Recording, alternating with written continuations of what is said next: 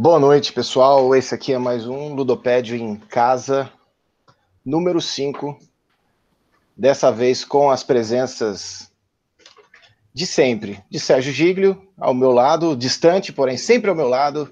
E hoje tem dois convidados que a gente estava já tentando há um tempo organizar para conseguir convidar, que é o Irlan Simões e o Matias Pinto. Convidados que a gente queria convidar já tem um tempo, porque a gente agora faz lives e faremos podcasts. E agora gente quis chamar quem já está nessa, nessa fila aí, ó, já faz tempo para bater um papo com a gente.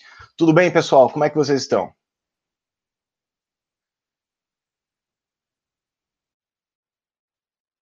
Opa, boa noite aí para todo mundo que está acompanhando ao vivo. É, bom momento, como dizem os panelistas lá do B, para quem for ouvir aí em outros horários. Meu nome é Matias Pinto, trabalho com podcast desde 2013 com a Central 3.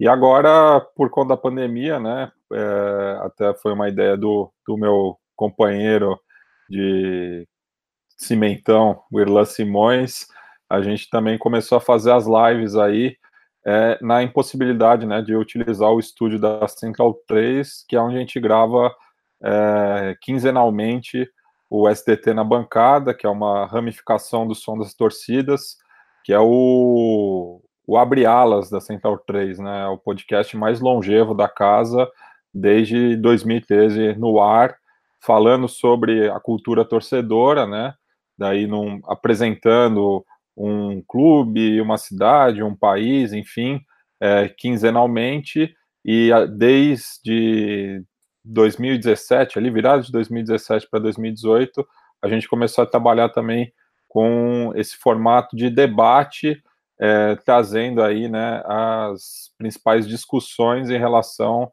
ao, ao que acontece nas arquibancadas. Né? O nosso foco foi sempre mais fora de campo.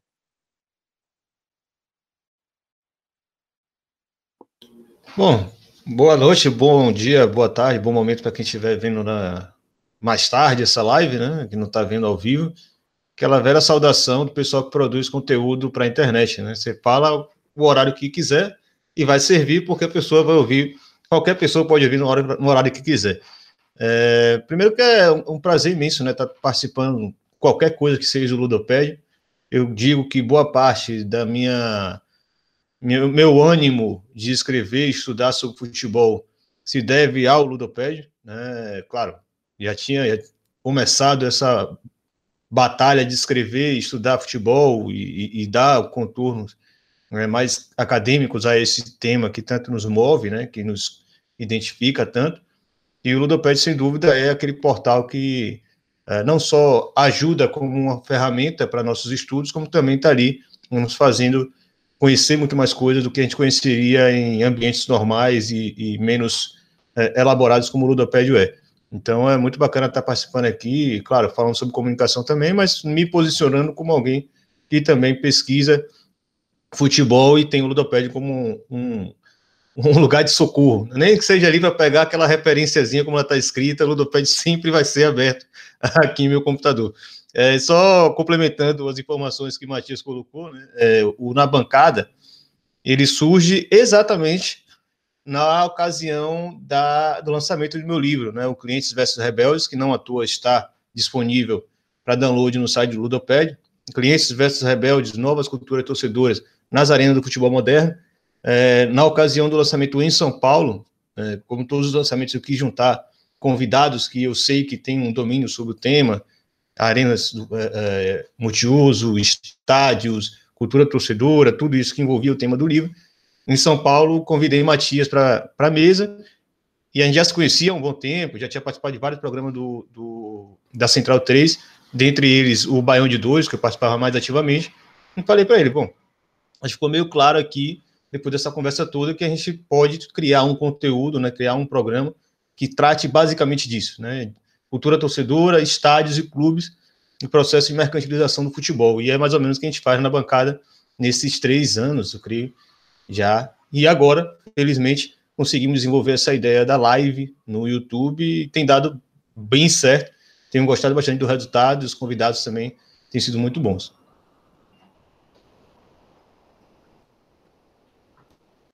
Antes de passar a bola para o Serginho, eu queria só lembrar todo mundo e pedir, vamos lá, pessoal, se inscreve no canal, ativa a notificação, dá um like no, no nosso canal que a gente vai te promete que toda semana tem conteúdo novo e, e vamos crescer, vamos para cima. Aproveita também no Spotify, segue os podcasts do Central 3, procura na bancada, também está disponível para lá. Qual que é a periodicidade, pessoal, que vocês estão lançando conteúdo por lá?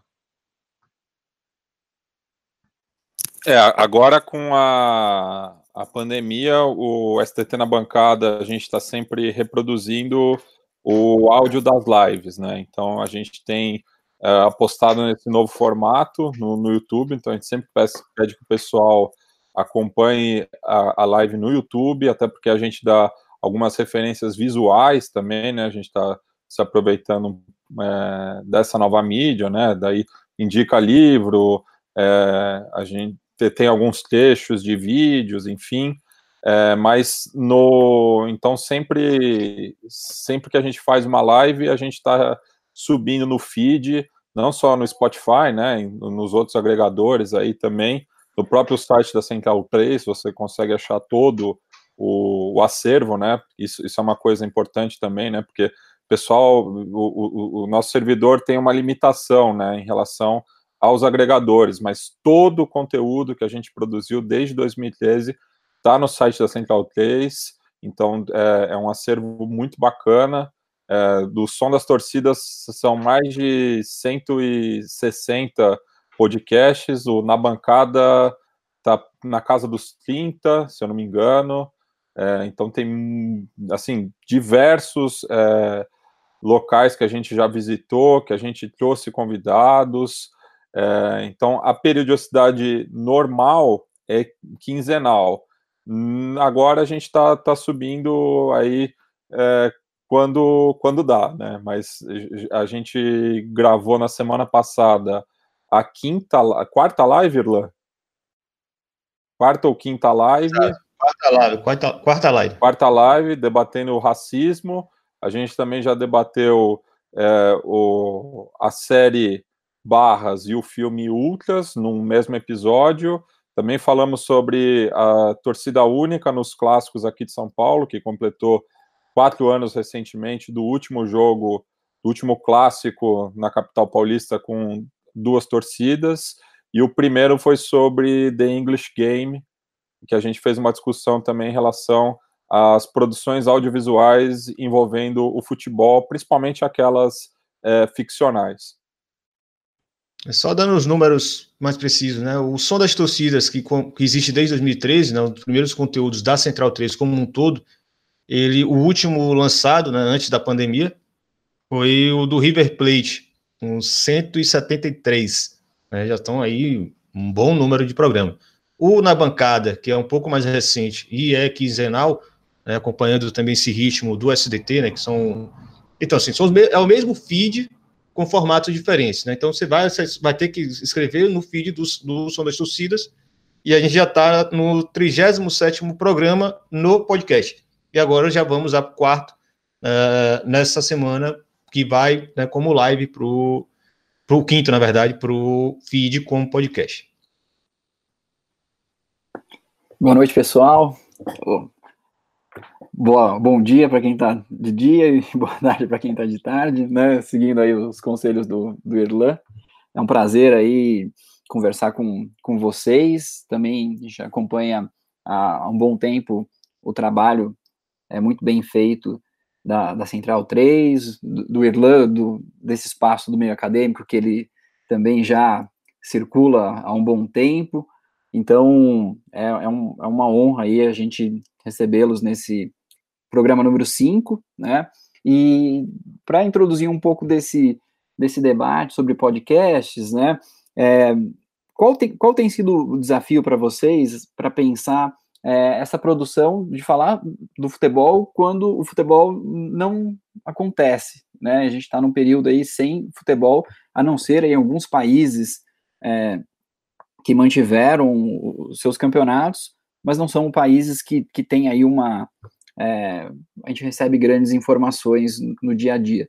como que é isso, né? Pensar os programas ou se isso não afeta em nada a produção do que vocês fazem.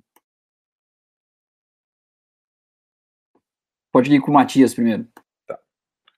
É, agradeço aí o Serginho. Acho que ele não deve se lembrar, mas no meu primeiro ano de graduação eu cheguei em algumas reuniões do Grupo Interdisciplinar de Estudo de Futebol, lá na USP, em 2006, que foi meio é, o pontapé, vamos dizer, para o ludopédio, né? Depois é, veio muita coisa depois, né? Os, os, simpósios, o próprio ludopédio, mas acompanhei um pouco ali. É, foi inclusive meu primeiro contato, né, com a pesquisa acadêmica em relação ao futebol, né? Bem, é, a gente tá, tava, até estava conversando em off, né? É, eu, eu sou historiador.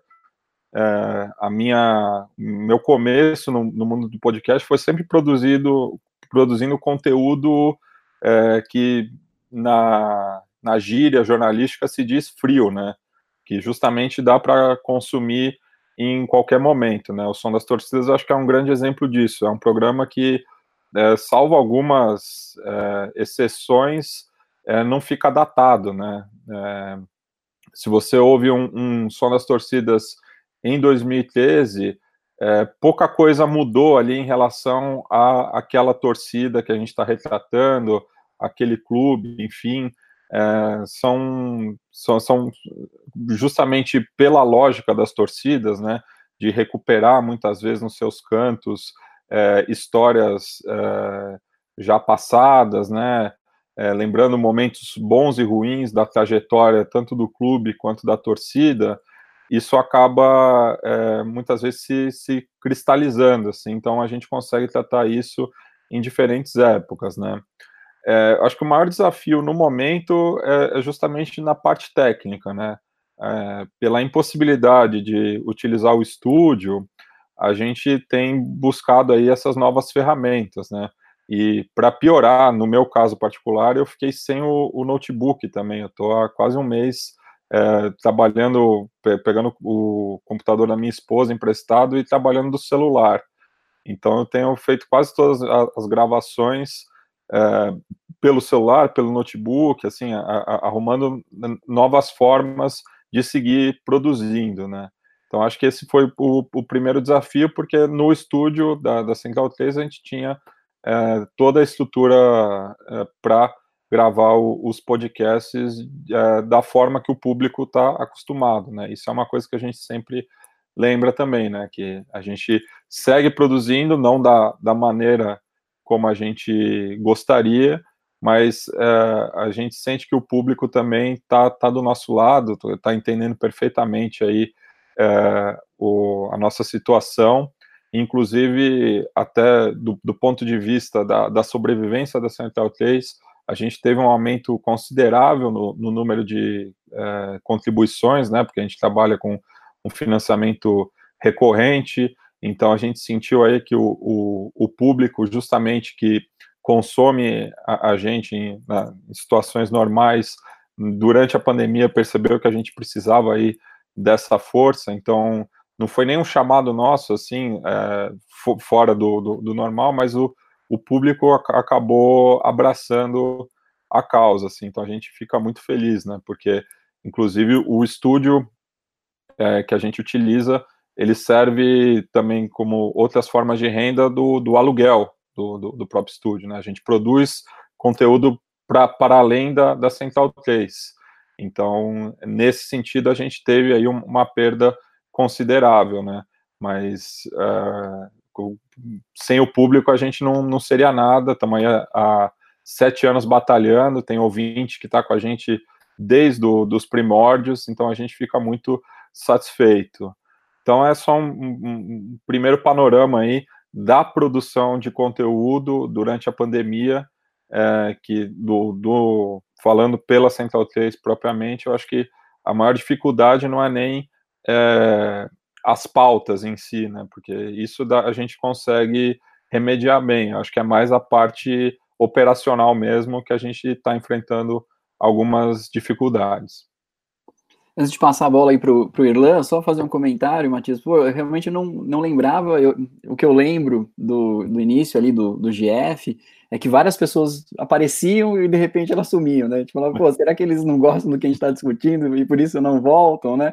E, mas sem dúvida alguma, o, o GF ele, ele surge ali na, é, na USP, né, na história, a partir de uma disciplina que boa parte das pessoas haviam feito com o professor Flávio de Campos e o professor Hilário Franco Júnior, em 2005, e a gente tem ali uma, um, um grande momento para é, ampliar a discussão que era feita na disciplina e, e manter aí um, um, contato. E o, o Ludopédio, no fundo, ele vai surgir é, de uma necessidade que a gente encontra de saltar os muros da universidade, né? Então, a gente, enquanto ali naquele, naquele momento como universitário, é, usando aquele espaço público, discutindo muitas coisas bacanas, a gente queria é, saltar esse muro, levar para fora, e o Ludopédio foi um dos projetos, e é legal saber que você, em algum momento, é, passou por lá, e outras pessoas também passaram e, e, ficaram um pouco, e outras ficaram muitas, muito tempo, e que acabaram formando o, o Ludopédio, e estão aí nessa, nessa jornada juntos, né, muito antes da existência do próprio Ludopédio. É, então, justamente, é, mesmo antes do Ludopédio, acho que a, a lista de e-mails do GF, né, eu acabei participando, acho que um, de uns quatro ou cinco encontros presenciais, aquela coisa, primeiro ano de graduação, você tem todo mundo, um mundo de possibilidades ali, então acabou, não, não consegui conciliar com, com as outras atividades, né, e teve também a, a, greve da Copa do Mundo, como ficou conhecido, então teve, deu ali uma, uma descontinuidade, né? É, mas a, a, lista de e-mails do, do GF, eu acho que eu fui apresentado a muita coisa ali que no, depois virou, inclusive, parte do, do banco de dados do Ludopédio, assim como o Irlan, também estou sempre ali acompanhando tudo que vocês postam e que ajudam na, na minha pesquisa. Muito legal. Irlan, e você aí? Bom, é, diferente do, do que o Matias falou, né, o processo do Na Bancada não é, é profissional, digamos assim, né, não, não tem a, a, estrutura que a Central 3 exige, porque o Matias trabalha em outros seis, sei lá, sete podcasts, por aí, né? Uma infinidade. Fora aqueles que não assim, são. É, é, eu participo ativamente falando de uns 5, 6, fora os outros que eu participo no, nos bastidores, né? Inclusive, é. até tô tendo uma abstinência de, de, produção, assim, porque eu acompanho muita coisa dentro do estúdio, né? No momento, aqui em casa, diminuiu bastante o meu ritmo de trabalho. Pois é. E no caso da gente do, da bancada, não, né? É dentro de casa, é muito pautado por uma lógica voluntária, de estar produzindo conteúdo que tenha relação com o que a gente é, produz, de certa forma, muitas é, é, pessoas que são ligadas à equipe do Na Bancada, né? Porque aparece muito Irlan e Matias, mas a equipe é grande, né? Que participa diariamente, manda conteúdo no grupo para a gente já dar uma discutida, alimentar as redes sociais. É uma galera muito grande e boa parte dessas pessoas também é, pesquisa sobre futebol. Então, interessa muito estar trazendo esse produto para o público mais amplo, porque também ajuda a nossa pesquisa a ser desenvolvida. Eu, particularmente, faço do Na Bancada basicamente a minha, a, a, minha parte de entrevista da minha pesquisa do doutorado, por exemplo. Né? É, o conteúdo tem sido produzido muito graças ao Na Bancada. É, mas falando precisamente do problema da pandemia, né, do, da pausa do mundo, né, o mundo tá, está parado e, consequentemente, o futebol, que é esse objeto nosso, de uma forma mais geral, é, primeiro, a gente não, não, nunca produziu nada relacionado ao que está dentro de campo. Né? Nosso conteúdo não tem a ver com futebol, tem a ver com arquibancada. Tem a ver com cultura torcedoras, né? estádios, clubes. Né? A gente não, praticamente não fala nada do que acontece dentro de campo. Então, não impactou. Né? Nossos conteúdos continuam aí abertos para discussão. Mas eu acho que mais do que isso, eu acho que aí para ampliar essa discussão, não só para o caso da gente do Na Bancada, é, no último, última live que a gente gravou exatamente sobre o racismo, estava presente Elton Serra, não jornalista baiano. E no dia da live ele tinha publicado um, um, vídeo curto que ele tem feito na, no canal que ele criou, que ele comentava exatamente isso. Ah, uma pressa absurda para que os, os, jogos voltem a acontecer. Primeiro que isso é um, é um absurdo, de uma forma geral, porque esse mundo está parado porque o futebol deve voltar, mas também porque não estamos tão incomodados de não estar tendo jogo, se esse momento pode ser útil o suficiente para nós que gostamos de futebol e falamos de futebol, possamos colocar discussões mais construtivas do que só o campo e bola. Né? A gente perde muito tempo com o campo e bola e esquece de trazer essas discussões. Isso ele falando exatamente de um jornalista que trabalha né, em grandes portais, né, em meios comerciais, etc. É, para a gente que faz uma, uma mídia mais independente, é, é, mais fácil falar sobre isso. Para ele, deve ser muito difícil. Né? Então, ele estava ali percebendo que era o grande momento para isso. E no, na, no chat, teve uma participação muito interessante que fez exatamente essa provocação. É, é, é, curioso que muitos portais, muitos canais de TV, principalmente, que tem mais estrutura, é, não estão conseguindo aproveitar isso. Né? Então, talvez até se abrindo de uma forma interessante, mais pela necessidade do que pela vontade, de colocar jogos antigos, né? puxar a história do futebol dentro de campo. Mas, assim, os outros inúmeros debates possíveis do futebol não estão colocados. Né? Infelizmente, a gente tem sentido, tem faltado muito né, desses canais mais comerciais que a gente, ah, que a gente conhece, é, de enxergar o grande, a grande janela de oportunidades que tem aí de levantar o sarrafo dos debates sobre futebol no Brasil. Né? Talvez, em algum momento, essa necessidade se torne também uma, um, um, novo caminho para começar a produzir. Mas esse é um momento especial de discutir futebol para além do campo e bola porque para de ter aquela carga absurda e diária, praticamente, de futebol. As pessoas podem estar interessadas também em entrar em outras discussões. É, não sei como é que vocês estão vendo é, na, no volume de procura por conteúdos, etc. Eu tenho percebido bastante isso. As pessoas estão interessadas em discutir outras coisas. É, e o mundo do, da indústria da bola, digamos assim, ele não está parado. Então, algumas coisas estão acontecendo independente disso. E, em, apesar dos pesares, não é o, o que a gente esperava, mas esse é o momento também de observar como essas forças elas se movimentam. Né? Os, a, os grandes agentes políticos do futebol, os grandes agentes econômicos do futebol estão se movendo de uma forma muito explícita. Né? É um momento muito único para você dar um passo errado e não se expor. E eles estão se expondo. Boa parte deles, inclusive o futebol alemão, que a gente elogia tanto, né, por ser um futebol talvez que se destoie um pouco da loucura que é a indústria do futebol europeia, eles são os mais apressados hoje de botar jogador para treinar. É, para que jogador treinando se tem gente morrendo? Né? É um bom momento para a gente avaliar isso tudo. Com certeza vai ter muita pesquisa subindo boa lá no Ludopédia sobre esse ambiente que nós estamos.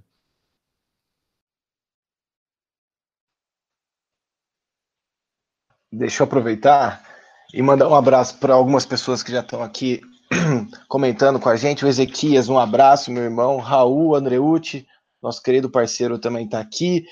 Temos também o, Rai, o Rainan Cestaroli, Emerson Lima, isso aqui é. Isso aqui é um menino do Baliuro, mora lá no interior de São Paulo, em Pindamonhangaba. Tem o Rubens Guilherme, que deixou a pergunta para mais tarde, e também o, Fe, o Fernando Cesarotti também está aqui, o pessoal já está fazendo perguntas. Eu queria aproveitar, pessoal, que vocês estão falando sobre pensar fora do campo, do interno da bola, e falar do entorno. É, o que, o que, que vocês estão vendo algum conteúdo de jornalismo tipo ESPN, Fox, algumas das emissoras, tem alguém fazendo conteúdo de futebol das grandes mídias que está chamando atenção, que vale a pena parar para assistir? Ou está sendo muito mais o mesmo, né? Não tem o que esperar desses lugares? O que, que vocês têm achado disso?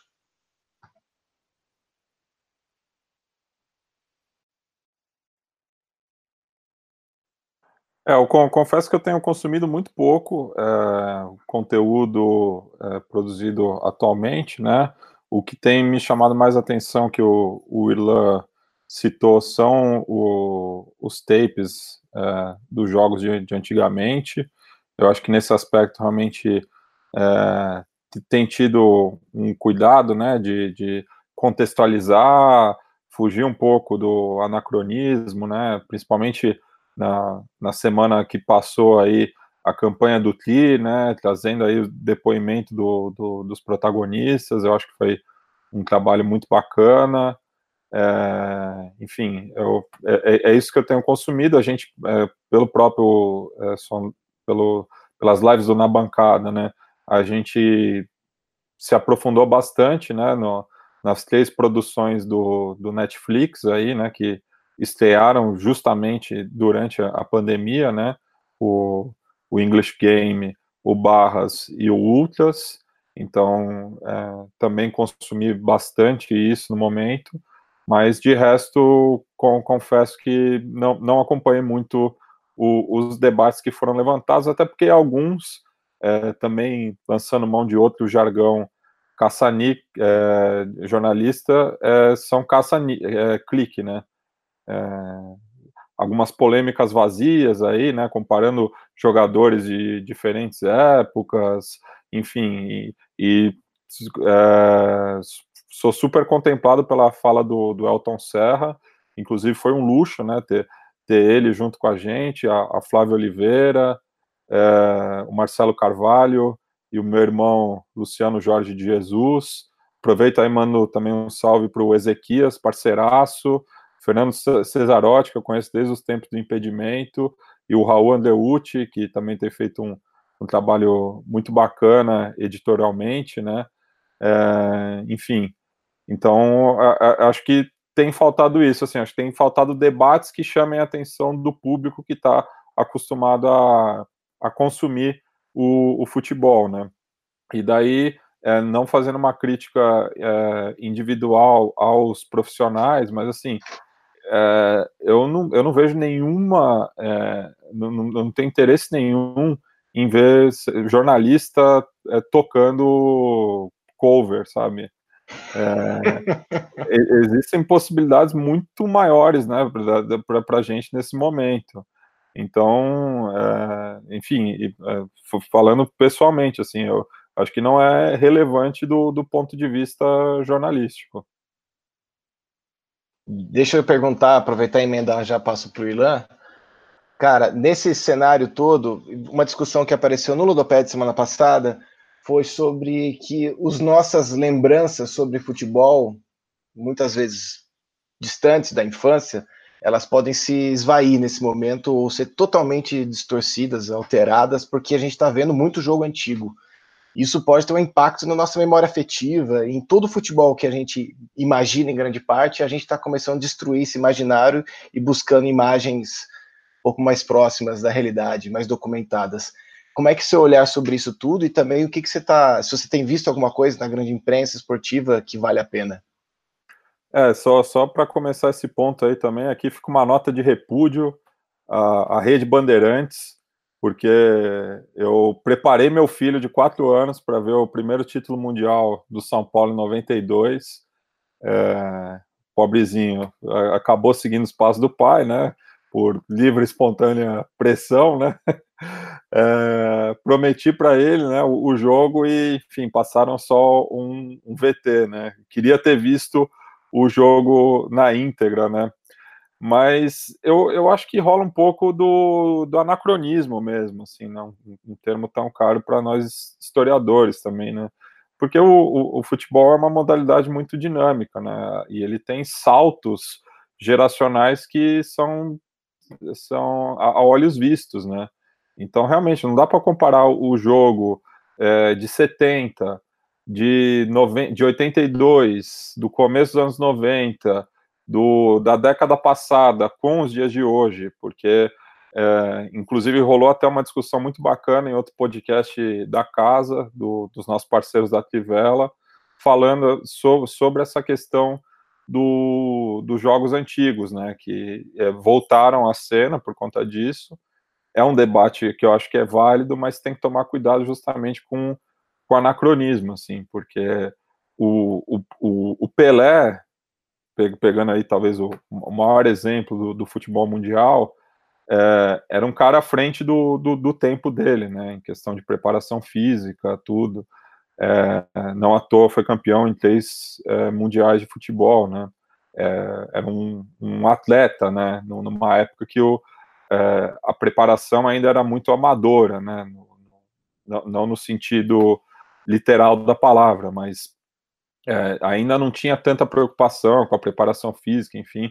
O Pelé realmente é, é um, um, pioneiro nesse aspecto. Talvez por isso tenha tido uma carreira é, mais longa do que o, o, os, os, demais jogadores da, da, mesma geração, enfim. Então, o, o Pelé é, é, era um cara à frente do seu tempo. É, mas não adianta nada você colocar ele mais à frente ainda e querer comparar ele com os, os que vieram depois.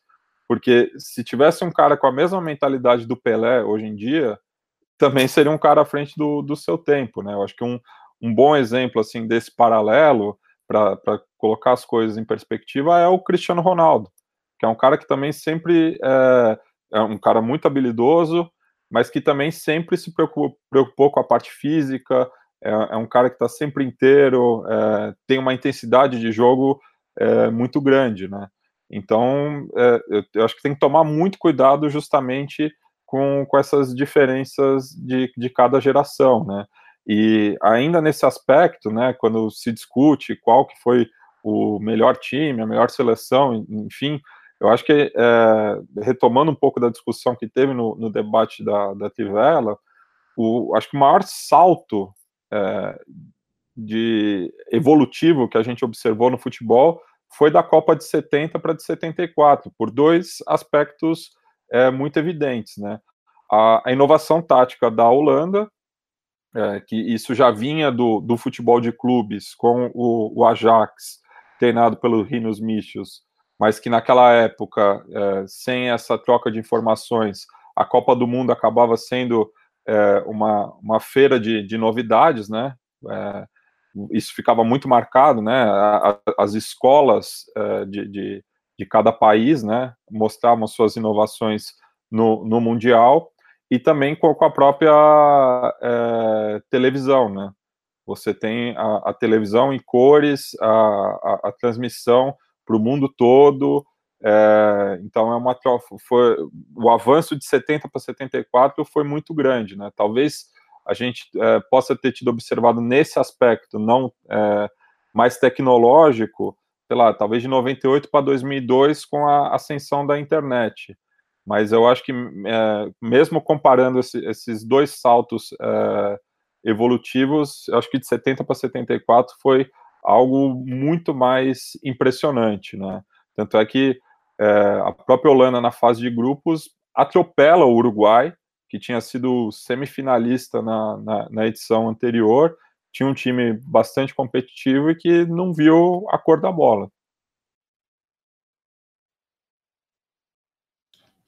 Bom, dando um breve pitaco sobre essas questões. Né? Eu, eu gosto de brincar que eu gosto mesmo de torcida. Futebol eu acho legalzinho. Né? Então, assim, nunca fui muito interessado e até porque sou torcedor do Vitória. Se eu gostasse de futebol, né, eu ia ser mais triste do que eu sou. Mas é, eu, assim, nunca fui muito interessado. Claro, entendo quais são os meandros das discussões, né? Quais são as. A, a, qual é o grande X da questão. É, nesses debates, nessas discussões, nessas coisas de tática dentro de campo. Né? Mas, de fato, nunca foi algo que, aquilo que me encantou em pensar sobre futebol. É, é muito curioso isso, né? porque eu estou abrindo mão de uma coisa para falar de outra. Não, não, são excludentes, obviamente. Mas, de fato, não é algo que me prende.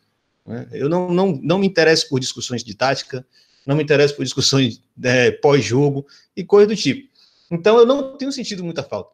Até porque eu não sou acostumado a ligar a TV e ficar vendo essas mesas redondas. Então, fica muito engraçado isso, porque, para mim, não está tendo jogo, mas a discussão pós-jogo não é o que vai fazer falta, porque, de fato, eu nunca me interessei muito sobre isso. Nunca fiquei assistindo consumindo. Até porque o Vitória, é, também por uma lógica do, do, do, mercado, né, é, quase nunca também é, é, é, pauta desses debates, assim, falando da, da mídia nacional, né. Exato, e ainda mais morando no Rio de Janeiro, eu tenho que fazer um grande esforço para achar conteúdo em Salvador, né, é também algo que me compromete bastante. É, mas, é, é, então, sim, eu não tenho conseguido acompanhar bem como está sendo essa, essa readequação dos, dos programas uh, esportivos, principalmente da TV, né, ou os diários, coisas do tipo. Foi até uma coisa que apareceu na nossa discussão sobre o, a série The English Game, que Paulo Júnior foi convidado para comentar sobre o, o, o, conteúdo também, e falou muito que ah, podia ter falado um pouco mais de desenvolvimento das táticas e tal, coisa que eu realmente não me preocupei. Né? Então, mostra um pouco também que talvez outras pessoas sigam um pouco a minha linha, né? Talvez o futebol não seja só aquele resultado em campo, muita coisa está ao redor, poderia estar tá colocando, sendo colocado. É. O, o apelo pelo, pela, pelo resgate de jogos, de partidas, né, pela memória, etc., como eu comentei antes, me parece mais, muito mais uma necessidade do que uma questão de vontade mesmo. Né? Interesse de trazer aqueles temas, de apostar que isso de fato é um produto consumível. Acho que na ausência de jogo de futebol, bota um outro jogo de futebol para ocupar a mente das pessoas. Não como tivesse ali, de fato, um esforço para resgatar aquela história, aquele contexto, como o Matias falou, né? Existe um contexto para explicar porque Pelé não é mais Pelé, né? Porque Pelé deixa de ser Pelé quatro anos depois.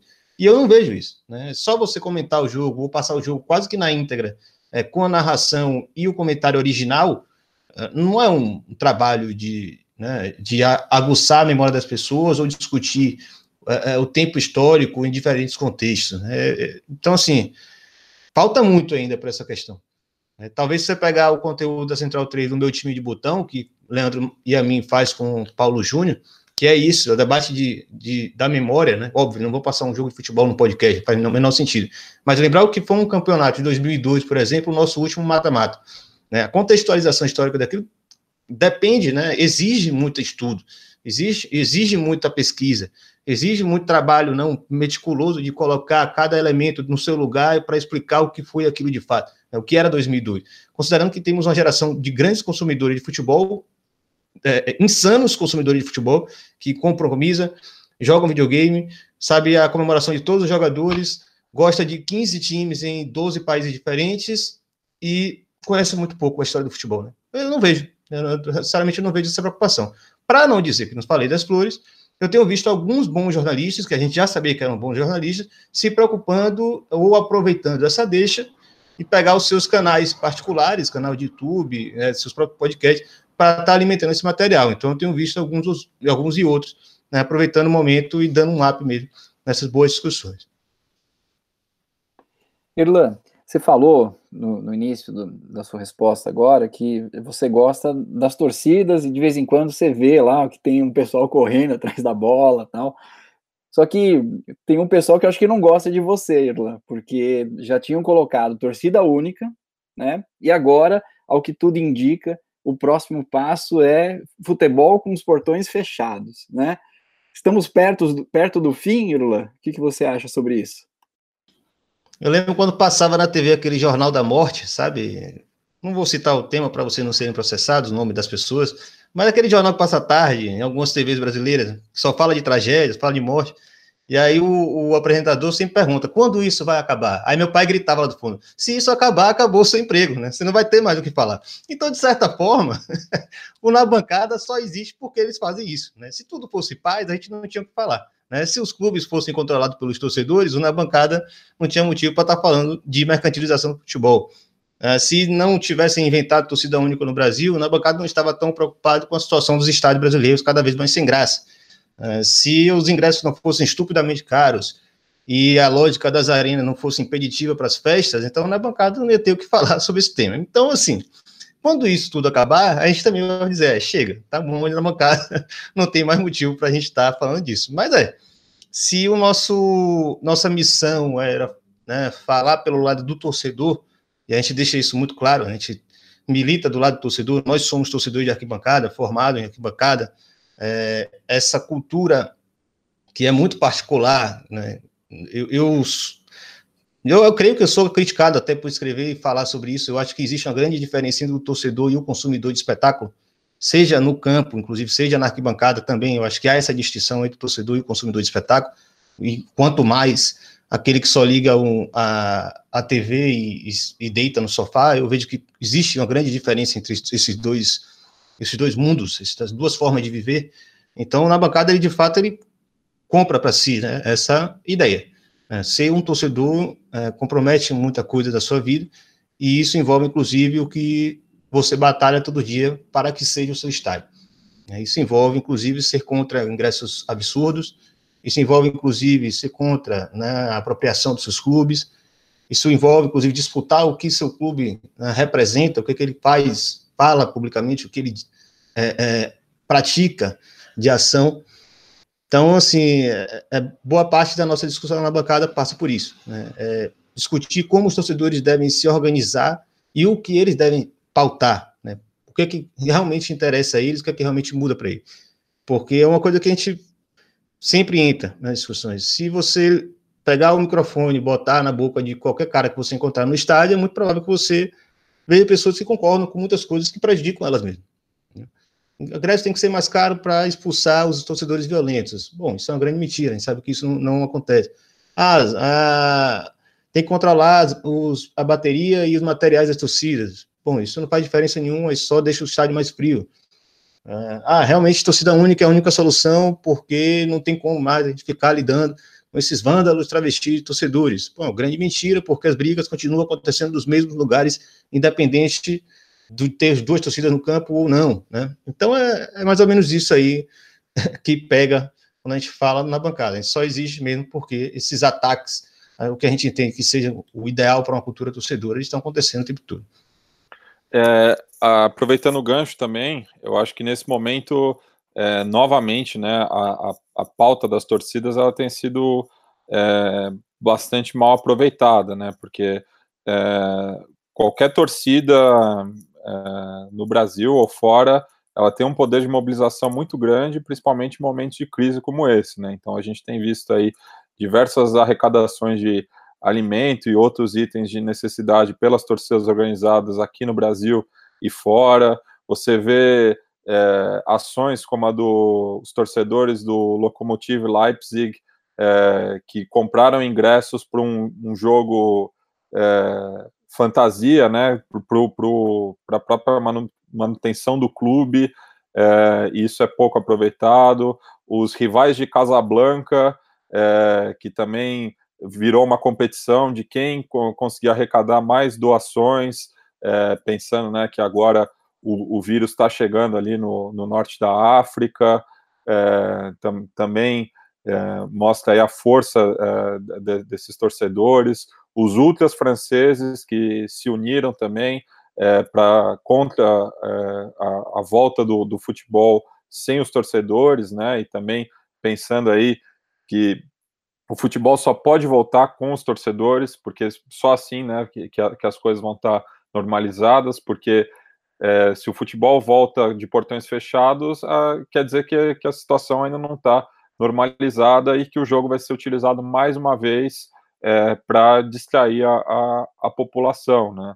É, então foi algo lamentável também que aconteceu em várias partes do mundo, né? É, ali um pouco antes de decretar-se o, o, isolamento social, vários jogos é, com os portões fechados, e daí também, para a gente também não só levantar a bola do, dos torcedores, porque também acabou acontecendo é, alguns atos é, estúpidos, né? Como, por exemplo, hoje, é, na Grécia, é, que os torcedores do PAOK, lá de Tessalônica, cerca de 200 se reuniram para comemorar o aniversário do clube, né? Então também não é momento para isso, né? Eu acho que existem é, várias formas de você celebrar o aniversário do seu clube respeitando o isolamento social e criando um engajamento, como vários clubes aí têm, têm feito, né? Campanhas justamente para os torcedores ficarem em suas casas, né?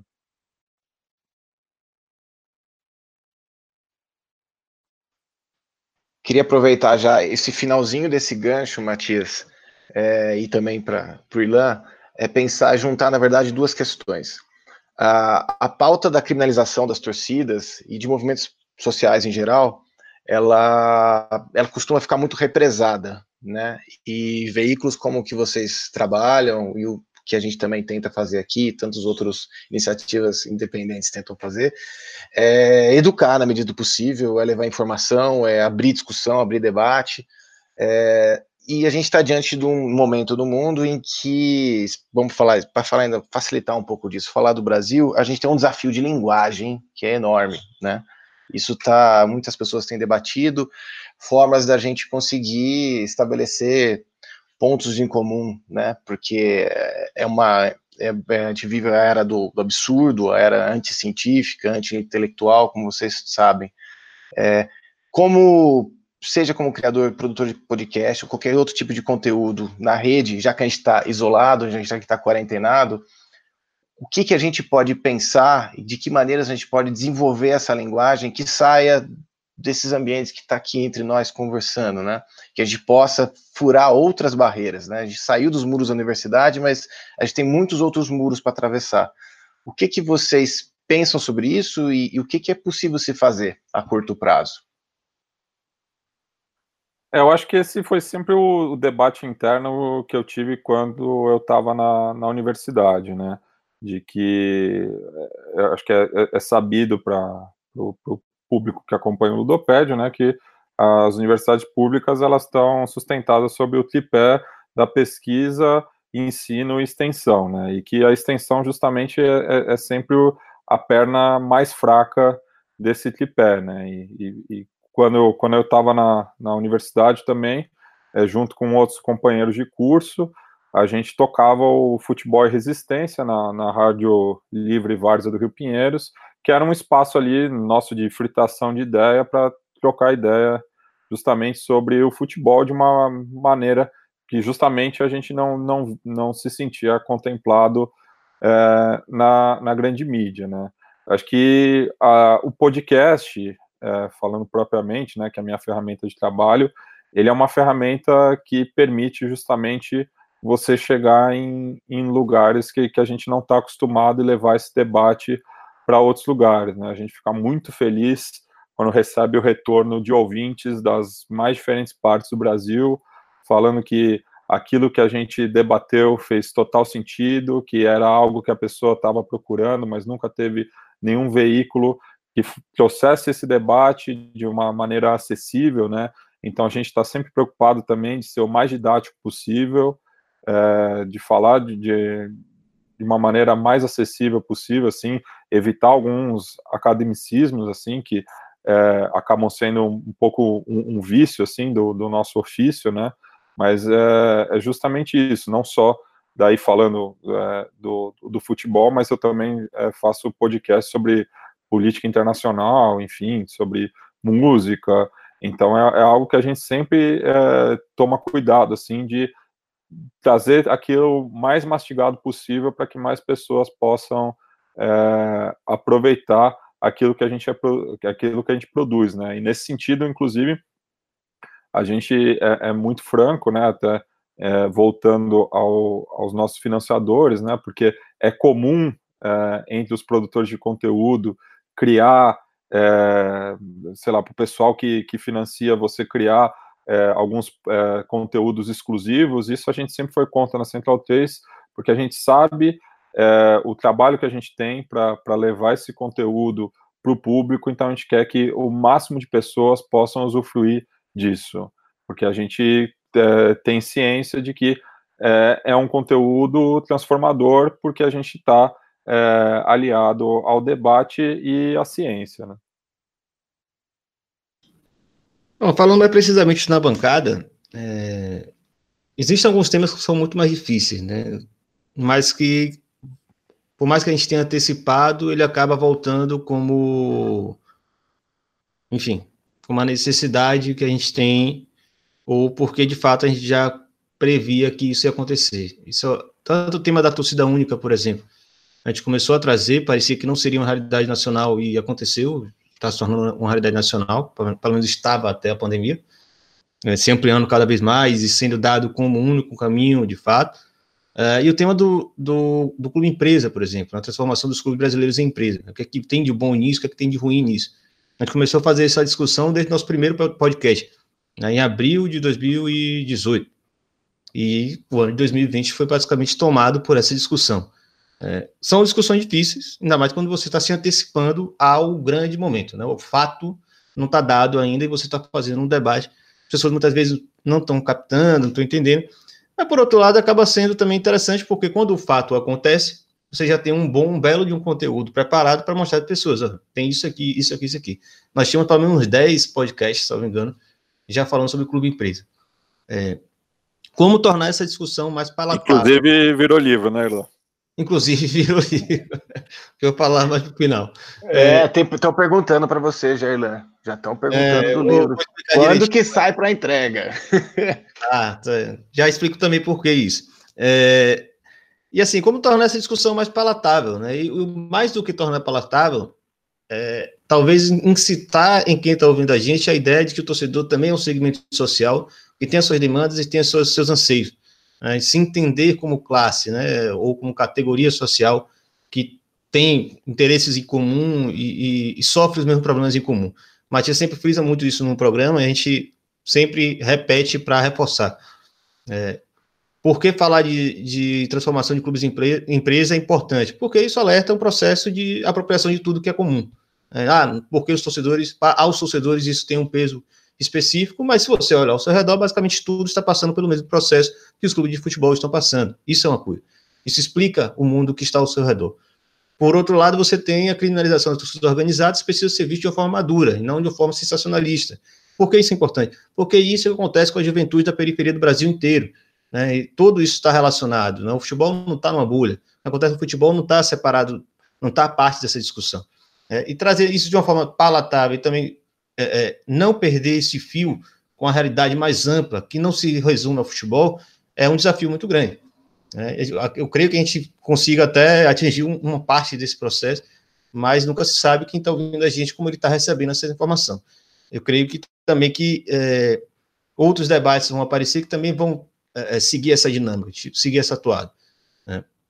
Que acontece ao seu redor também acontece no futebol. Você, enquanto torcedor, sofre dentro do futebol, o que muitas pessoas vivem fora dele. Né? É, um, é um ambiente muito interessante, com dinâmicas é, bem complexas que explicam a, a nossa realidade.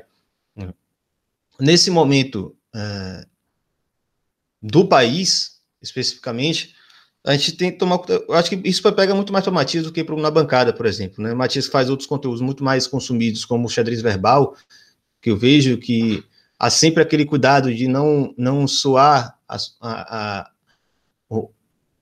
demasiadamente parcial ou é, é, crítico de forma desmedida ao governo, por mais que seja muito difícil não ser crítico a esse governo, né, se você tem dois neurônios, ainda mais agora, com tudo que eles estão fazendo, é, é isso, né? A gente também tem que entender que ninguém está aqui para ensinar ninguém a viver. Né? As pessoas têm os seus motivos para pensar determinadas coisas, para acreditar em determinados mitos e ícones e essas coisas. Então, o importante é entender que as pessoas também é, é, criam as suas realidades e entender como elas criam essa realidade para poder convencê-las de que elas estão seguindo o caminho que para elas é o pior possível.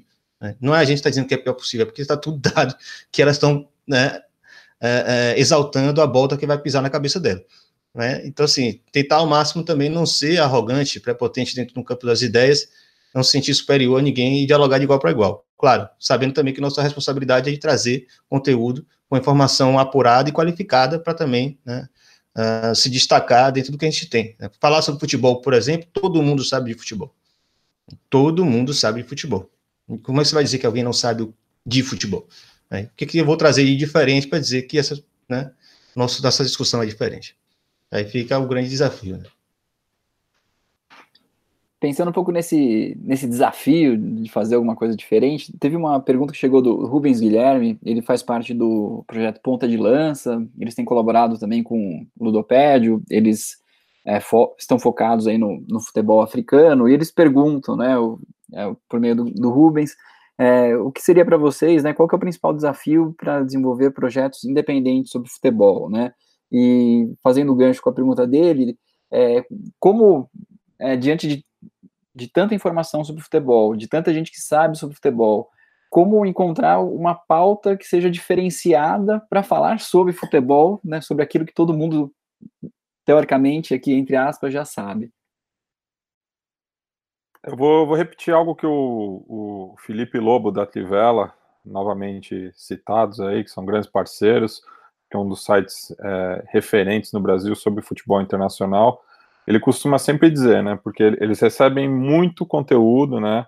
De, de pessoas que querem é, colaborar com, com o site de alguma forma, mas é sempre o pessoal é, atrás, a maioria são colaborações do mainstream, assim, né? O pessoal quer fazer o review do jogo da Champions League.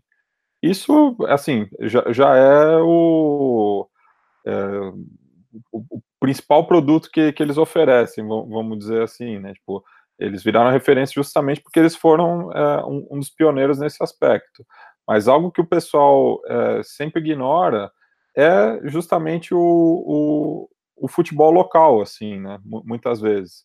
Então, por exemplo, tem um menino do interior do Paraná que quer escrever sobre o Barcelona, sobre o Manchester City, mas ele é, sendo que ele poderia ir para o estádio da cidade dele e produzir um conteúdo é, exclusivo, né? Porque justamente é, são setores marginalizados aí dentro da, da, da, grande imprensa é, trazendo um conteúdo muito mais fresco, muito mais vivo é, para os ouvintes. Acompanha aí o trabalho do pessoal do, do Ponta de Lança, porque tenho muito interesse é, no futebol africano. Então, acho que é, iniciativas como essas, assim, que acabam nichando um pouco o seu conteúdo, são muito ricas, porque você acaba formando uma comunidade de, de pessoas que estão interessadas nesse é, objeto, né? Eu, eu também, falando um pouco da, da minha trajetória, eu comecei a escrever frequentemente, e até brinco que foi a minha é, escola de jornalismo, porque eu sou historiador de formação, no Impedimento, que era um, um site ligado ao, futebol sul-americano, que é algo muito caro para minha formação, até porque meu pai é da fronteira com o Uruguai, então foi algo que sempre foi muito presente na, na minha vida, né? Esse olhar do outro lado da, da linha divisória, é, e acabou criando uma comunidade muito grande, né, que inclusive vários deles foram para outros veículos depois, é, tratando justamente de um, de um tema é, também marginalizado na grande imprensa, né, porque é, muitas vezes lançam mão né, dos estereótipos em relação aos nossos vizinhos, né, nas coberturas, enfim, e acabam se aprofundando um pouco em histórias tão ricas, como, porque o futebol justamente é, é, é apaixonante por conta disso, porque ele acaba englobando muitas coisas é, ao seu entorno. Né? Eu acho que é muito parecido com o que a gente sofre na academia, né? Como é que você vai criar um conteúdo que não seja o que já está escrito? Primeiro vai ser impossível, né? praticamente tudo já está escrito. Você tem que dar o seu toque final e eu acho que ser muito fiel ao que você pretende escrever. Né? Nosso caso, a gente escolheu muito claramente. Né? A gente quer falar sobre cultura torcedora e seu conflito com a mercantilização do futebol. Isso abre um imenso leque de discussões. E se a gente tiver capacidade de acompanhar todas essas possibilidades, a gente vai conseguir falar de ultras, vai conseguir falar de barras, vai conseguir falar de torcida organizada, vai falar de transformação de clube em empresa, vai falar de elitização dos estádios, vai falar de mega evento, falar de capital do Golfo Pérsico no futebol, né, investimento chinês. Então, tudo isso entra né, como o, dentro desse guarda-chuva nosso da mercantilização do futebol com esse recorte da cultura torcedora, quem está falando da arquibancada. Mas eu acho que tem inúmeros recortes que são possíveis, né? Eu, esses dias foi até coincidência muito grande. É, ontem foi antes de ontem, mandei uma mensagem pessoal do Ponta de Lança falando, porra, muito bom saber que tem um conteúdo sobre futebol africano, porque é muito difícil de encontrar, né? Então você já tem algo completamente diferente aí. Mas é, a mesma coisa aconteceu com o futebol de mulheres, né? Até pouco tempo você não tinha praticamente nada. Hoje você tem muita coisa, com vários recortes de diferença. Né? A gente está conseguindo cobrir futebol brasileiro, tem gente que dá, dá é, é, é, tem conseguido acompanhar é, organizações torcedoras de mulheres, né? torcidas femininas, etc. Então é, é isso, né? é ser criativo. Eu acho que criar um conteúdo que já está dado, ou que é basicamente o que se faz na grande imprensa, na imprensa comercial, é só perder tempo. Né? Se quer as pessoas vão dar atenção a isso, você não vai deixar nenhum legado, não deixar nada de conteúdo para que as pessoas possam se formar, possam avançar no debate. E é isso também é o, é o compromisso com o que você está fazendo. Né? Aquilo te importa, né? aquilo te representa, aquilo vai para algum lugar ou vai ser só o seu mero exercício de falar sobre Messi e Cristiano Ronaldo? Então tá aí. É difícil fazer imprensa alternativa, é, mas é muito mais gratificante do que fazer mais do mesmo.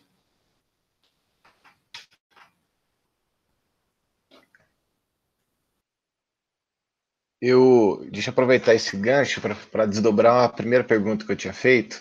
Agora não falei uma pergunta sobre linguagem, mas talvez uma, uma pergunta meio metalinguagem, para falar sobre isso que a gente está fazendo agora, né?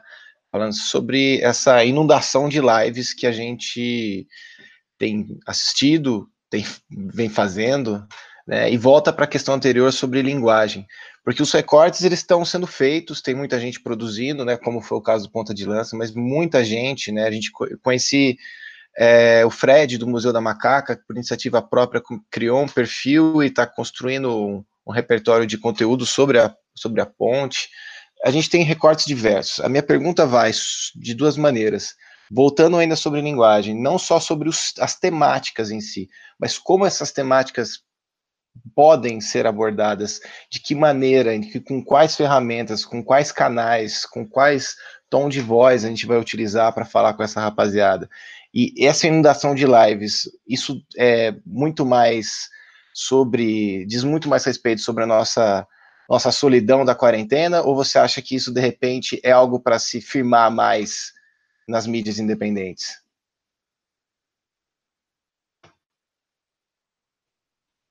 Eu, eu, eu, acho que tem a ver bastante né, com, com, com o espírito do tempo, né? Eu, eu acho que, claro, quando, quando as coisas voltarem à normalidade, eu acho que o, o, o fluxo de lives vai diminuir um pouco, mas eu acho que é mais uma ferramenta que se apresentou útil é, justamente para pessoas que têm é, poucos recursos tecnológicos, né? Então, é, a gente até estava também conversando antes da gravação das diversas ferramentas que a gente descobriu aí para justamente é, colocar esses espaços de debate no ar, né? É, eu conhecia muito pouco sobre isso, até porque eu trabalho muito mais com áudio do que com vídeo, mas eu acho que é mais um caminho aí para ser explorado, para a gente ocupar. É, então, eu vejo com, com bons olhos aí essa descoberta que acabou ocorrendo é, pela necessidade, né? Porque é isso, essas ferramentas elas estavam disponíveis. A gente não estava utilizando elas por quê? Porque a gente talvez não via necessidade. Então, é, isso acabou gerando aí esse movimento, né? E que, claro, não, não é só do jornalismo, você vê aí é, diversas lives ocorrendo com artistas, né? Inclusive, mandar um salve para o meu companheiro de faculdade também, que jogava comigo nos Homens Cordiais, o Diógenes Henrique, o Coco, que falou que está uh, dividindo a gente com a Alcione. Então, grande honra aí, né? A gente está é, disputando espaço com, com, com a Marrom, né? Então, eu acho, acho um momento interessante, assim, isso vai ser bastante marcado, assim, né? Quando a gente for lembrar de 2020, daqui 10, 30 anos, vai lembrar, puta, você lembra quanto que a gente consumiu de live, né? Como que é, isso acabou entrando é, no nosso cotidiano, né? Porque acho que daqui para frente, inclusive, o pessoal vai buscar novas formas também de, de trazer esse conteúdo, né? Esse final de semana também teve aquela iniciativa da Lady Gaga, né? É, daí eu liguei para os meus pais, pô, eles estavam assistindo aquilo durante horas, porque é uma maneira de se sentir conectado também com, com o resto do mundo, né? Bom, eu desde 2010, pelo menos, que eu desenvolvo várias iniciativas de imprensa alternativa, só não consegui ganhar dinheiro com isso, mas já fiz bastante, já aprendi bastante. mas é, eu lembro que na uma época eu colaborava com um site Outras Palavras, meio que ligado, um pessoal ligado ao Le Monde Diplomatique, era muito... É, é, gostava muito do trabalho deles e acabei escrevendo sobre futebol lá. Foi o meu primeiro laboratório, minha escola, inclusive de redação. Né? Aprendia muito com as revisões que, que eram feitas, etc. E tinha uma figura que era central ali na concepção das palavras, que era o Inácio Ramonet. Né, um, na verdade, ele era, já foi editor do próprio Le Monde Diplomatique na França, mas também ele é um estudioso da, da comunicação, e lá em 2011, foi até consultar se foi 2011 mesmo, chegou no Brasil a edição do livro dele, A Explosão do Jornalismo, das Mídias de Massa às Massas de Mídia.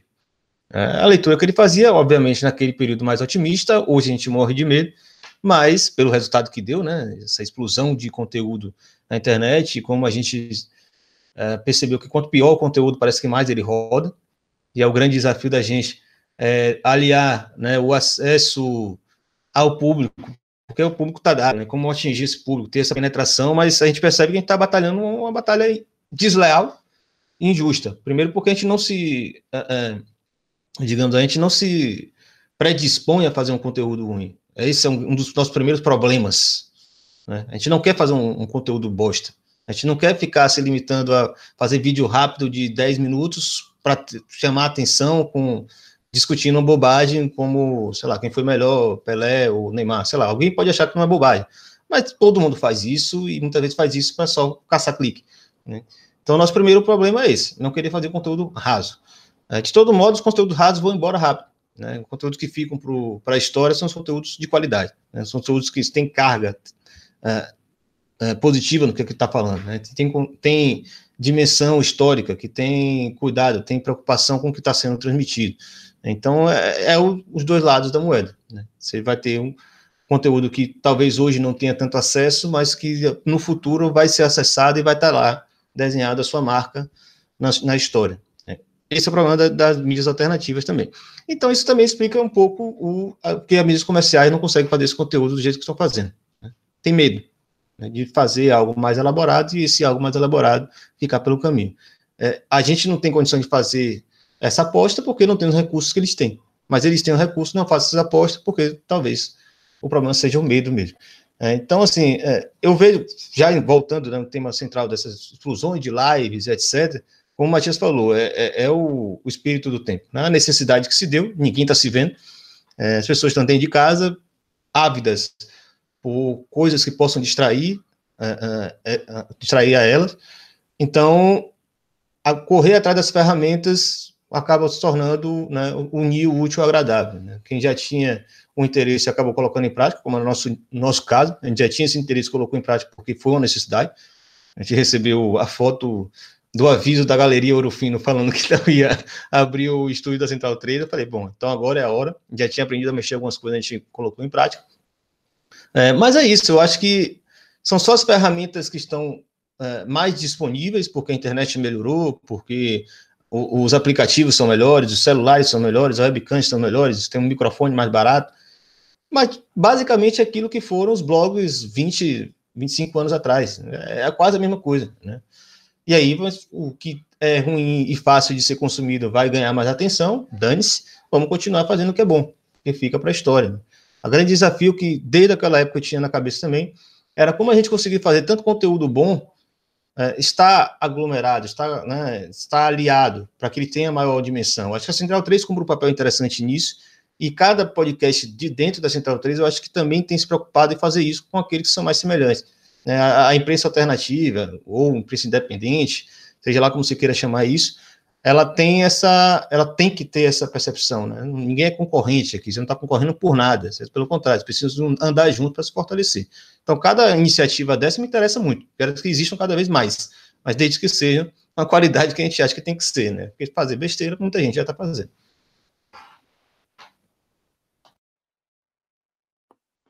Excelente, Erlan. É, essa é também uma das propostas do, do Ludopédio, né? Sempre tentar agregar e fazer junto, né? Não é criar rivalidades onde não, não existem, são é, conteúdos que são produzidos e vão sendo compartilhados, né? Pelos né, pessoas que se interessam. Acho que é uma, uma proposta também que coloca aí para gente. É, só registrar também um beijo aqui para Lu Castro, estava acompanhando, falando em live, estava acompanhando uma live dela no, no Instagram, a Lu também é super requisitada, ela já esteve aqui com a gente. O... Inclusive, compartilhou essa live aqui né, para o público dela, né? O Irlan tinha citado aí o pessoal que cobre o futebol feminino. É, primeiro nome que, que a gente vem à, cabeça é a Lucasso, né? É a Lucasso. É, o Marcos Cirângelo, nosso colunista, também está mandando um abraço aqui. O Fernando Martins tem até pergunta para o Irlando, Fernando aqui. Ele está falando que está é, te entregando aqui, Irlando, mas daqui a pouco eu falo. E o, o, o Raul, Andreucci, já foi citado. Ele ele está inconformado, Matias. Agora você vai ter que, né? resolver, não sei se na íntegra ou vai passar um VT para ele, mas ele está falando assim: eu não acredito que acabou o Conexão Sudaca. É verdade? Conta isso, senão o Raul não dorme hoje. Não, então, a Conexão Sudaca foi um projeto que começou no meu segundo ano da Central 3, é, também o, o, segundo ano da, da, própria produtora, né, que foi encabeçar, o, o Leandro e a mim é, jogou a faísca, né, para mim, para o Gabriel Brito e para o Felipe Bigliazzi, né, e a gente tocou 2014, entre nós três. 2015 veio o reforço do Leonardo Lepre Ferro, é, que eu conhecia também dos tempos do impedimento. Hoje está com um podcast sobre futebol sul-americano no Globo Esporte, muito bom, inclusive, o La Pelota, junto com o Cauê Dias.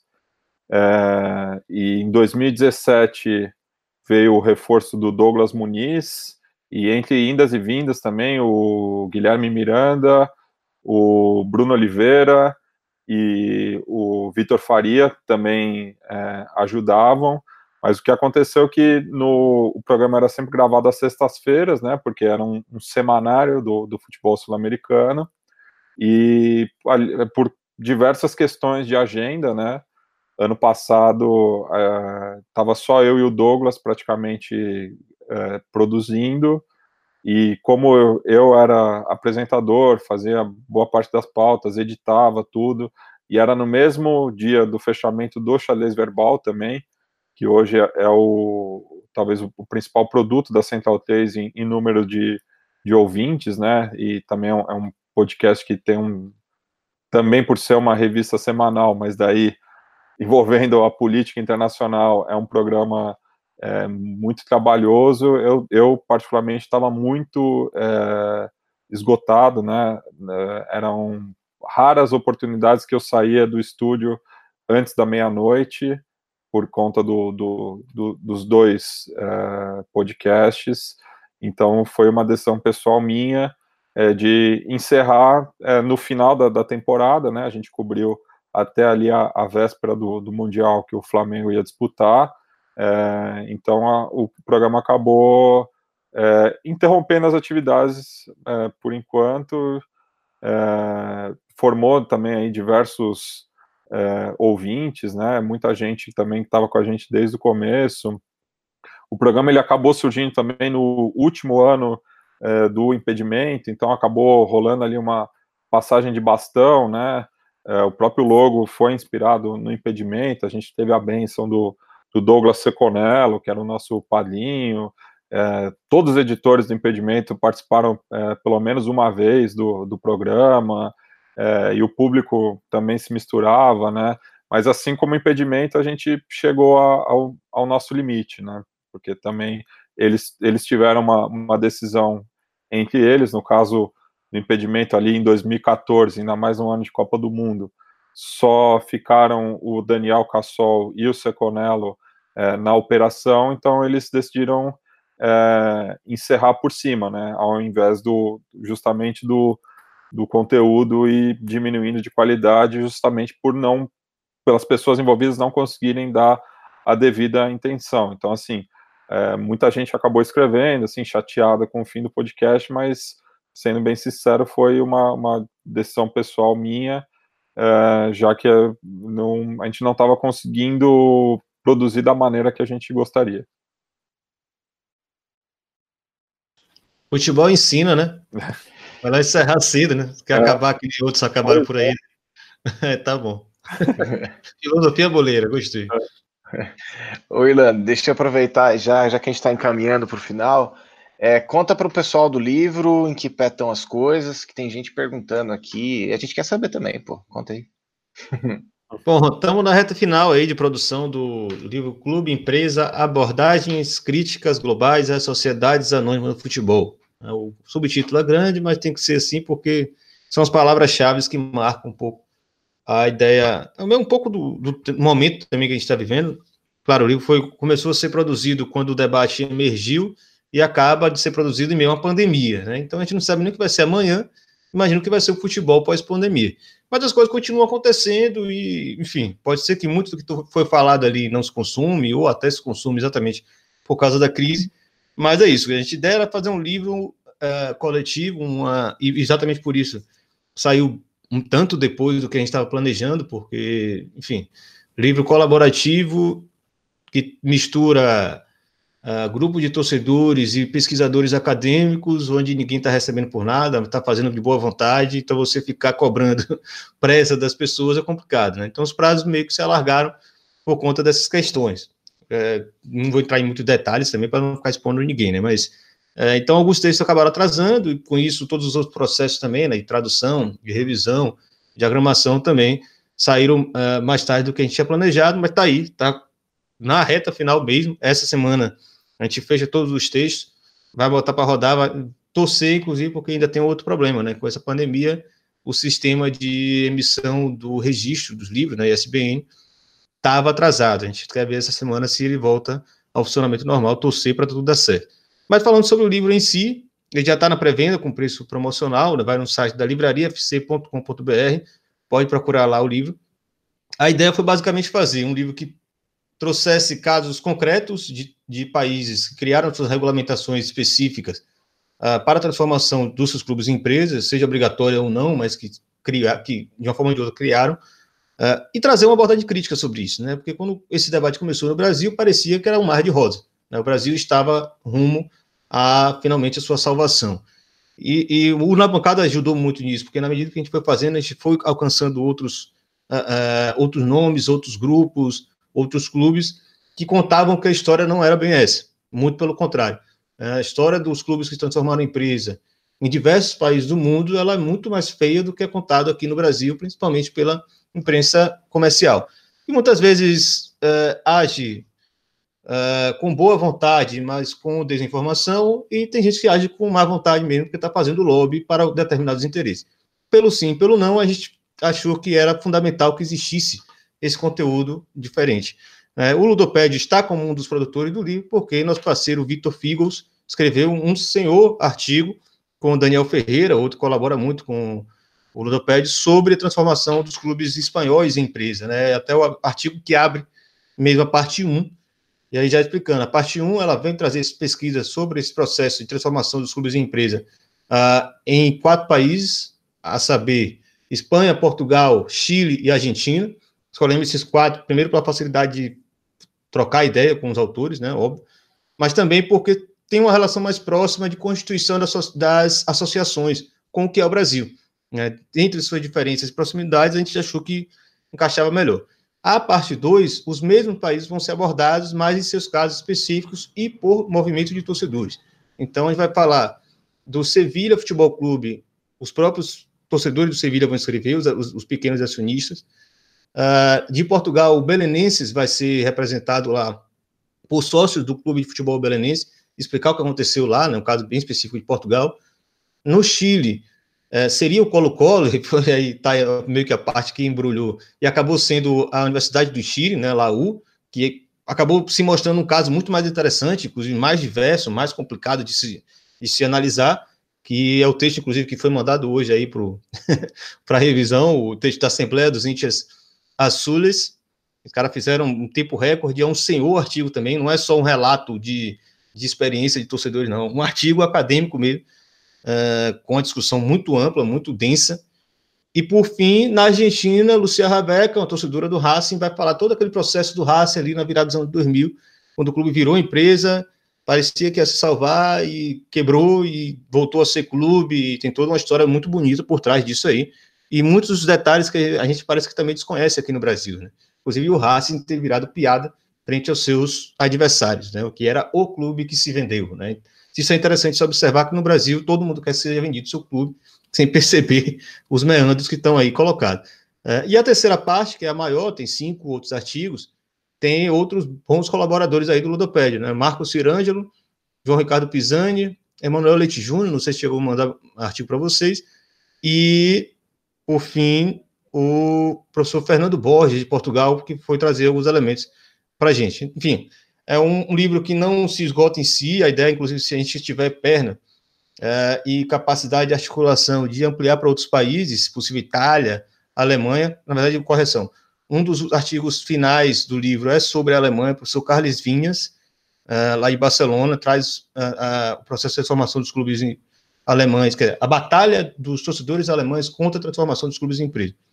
Bom, mais ou menos isso aí que está dado no conteúdo do livro e, se possível, já, já estamos aí planejando uma, uma versão 2 com países que não foram contemplados para mostrar, né? Não é essa panaceia, os clubes brasileiros não vão sair do buraco porque vão virar empresa, pelo contrário, muita coisa, é, as experiências estrangeiras nos mostram que pior, principalmente a relação dos seus torcedores com os seus clubes, a ausência total de ferramentas, né, para salvar os clubes da mão de donos inescrupulosos e espero que vocês comprem e leiam com muito carinho. Excelente, Irlan. Né, agora vai ter mais gente cobrando aí para o livro chegar logo, viu? então se prepara, tá? É, para a gente fechar, é, além dessa dica, a gente queria fechar com vocês é, dando alguma dica para as pessoas ficarem em casa, né? Em termos de futebol, o que, que vocês recomendam aí? Falar, meu, isso aqui é imperdível, né? Você não pode sair de casa sem ver esse esse vídeo, ou ler esse livro, ou ler esse texto. O que, que vocês deixam aí como, como dica final dessa nossa excelente conversa? Matias, começa? Ó, eu, eu tenho brisado muito no, nos vídeos do Copa 90 sobre clássicos. É, mesmo assim, se você não for fluente em inglês, só ler o compilado da, da, das imagens é, do, dos rivais, tudo já dá uma brisa muito boa, né? Eu acho que é um conteúdo excelente. E eu tenho. O YouTube é aquela coisa, né? Você, quando você percebe, você já está três horas vendo, vendo vídeo, né? Então eu, meu, quando eu começo a ver compilado de gol, de jogo antigo, eu, eu não paro. É, e de torcida também, até pela própria natureza do som das torcidas. Muitas vezes eu, eu começo a ver um vídeo de um, uma determinada torcida, quando eu vejo já tem material suficiente para um programa, então é uma coisa que eu consumo bastante, assim, é vídeo pelo YouTube, principalmente é, jogos assim com, com, com poucos é, significados para além daqueles 90 minutos, assim, é, é, é muito interessante você é, mergulhar é, num jogo aleatório e tentar passar pela, pela aquela experiência de quem estava ali naquele momento. Oh, eu sou meio ruimzinho de, de, sugerir filme, livro, etc. As, as, coisas me somem da cabeça, então eu, eu vou falar, na verdade, que vocês acompanhem os conteúdos que Bira Leal tem feito recentemente, tem produzido vídeo pra cacete, sempre puxando a história do futebol. Acaba tem uma capacidade de lembrar detalhes na história que é assustadora, então vale muito a pena. E, claro, já fazendo lobby, ele me convidou para a semana que vem, ou essa semana, perdão, quarta-feira, a gente deve trocar uma ideia lá sobre os sistemas relacionados à clube empresa e também a transformação dos estádios, né, na elitização dos estádios, etc. É, outro, outro jornalista que eu já mencionei, que eu acho que é muito bom, merece ser mais visto e, e ouvido, é Elton Serra, né? Não sei como ainda ele é um cara baiano, né? Ele, ele tem que ser um cara mundial. O cara é muito bom, é, tem produzido seus conteúdos à parte, né, do, das empresas onde ele trabalha, então vale a pena, Elton Serra, não tem muito erro, o cara merece muita atenção da gente. É, e eu tenho um podcast aí chamado SDT na Bancada, você quer pegar uns debates interessantes sobre cultura torcedora, clubes e estádios, tem alguns programas antigos nossos que, sim, que eu realmente recomendo muito. O, o de Boedo a que é um que a gente vai falar sobre o São Lourenço e o Raio Valecano no mesma toada, parece não tem nada a ver, né? Um universo muito distinto, realidades distintas, mas você percebe que uma linguagem do futebol e a, e a forma como as pessoas vivem o futebol é muito parecida. Isso é muito instigante de se ver. Então, eu sugiro que vocês dão um pulinho lá no, na cozinha, como diria Leandro Amin, do nosso SCT, SCT na bancada, se você tem interesse sobre história de futebol e esses debates aí. Só, só aproveitando também, queria indicar o, o que eu tenho mais gostado de fazer no, no Som das Torcidas daí, são os episódios temáticos, assim, porque, claro, depois de um tempo a gente acaba esgotando um pouco as possibilidades de clubes, né? Então, sei lá, tá uma semana que a pesquisa não vai muito adiante, até depois quero o contato aí do, do pessoal do Museu da Macaca, porque eu quero fazer um programa sobre a Ponte Preta aí, de cara para os 120 anos é, da Macaca. É, mas eu gosto muito do, do, do, de produzir os, os episódios temáticos, né? Então tem de carnaval, tem de drogas, é, tem de cantos políticos, tem de. Putz, daí eu, eu, alguns eu fiz, por exemplo, de um artista, sabe? Eu peguei um de versões estrangeiras, né? Tipo, torcidas de fora do Brasil cantando música, melodias brasileiras, né? Foi um programa que eu gostei bastante de fazer.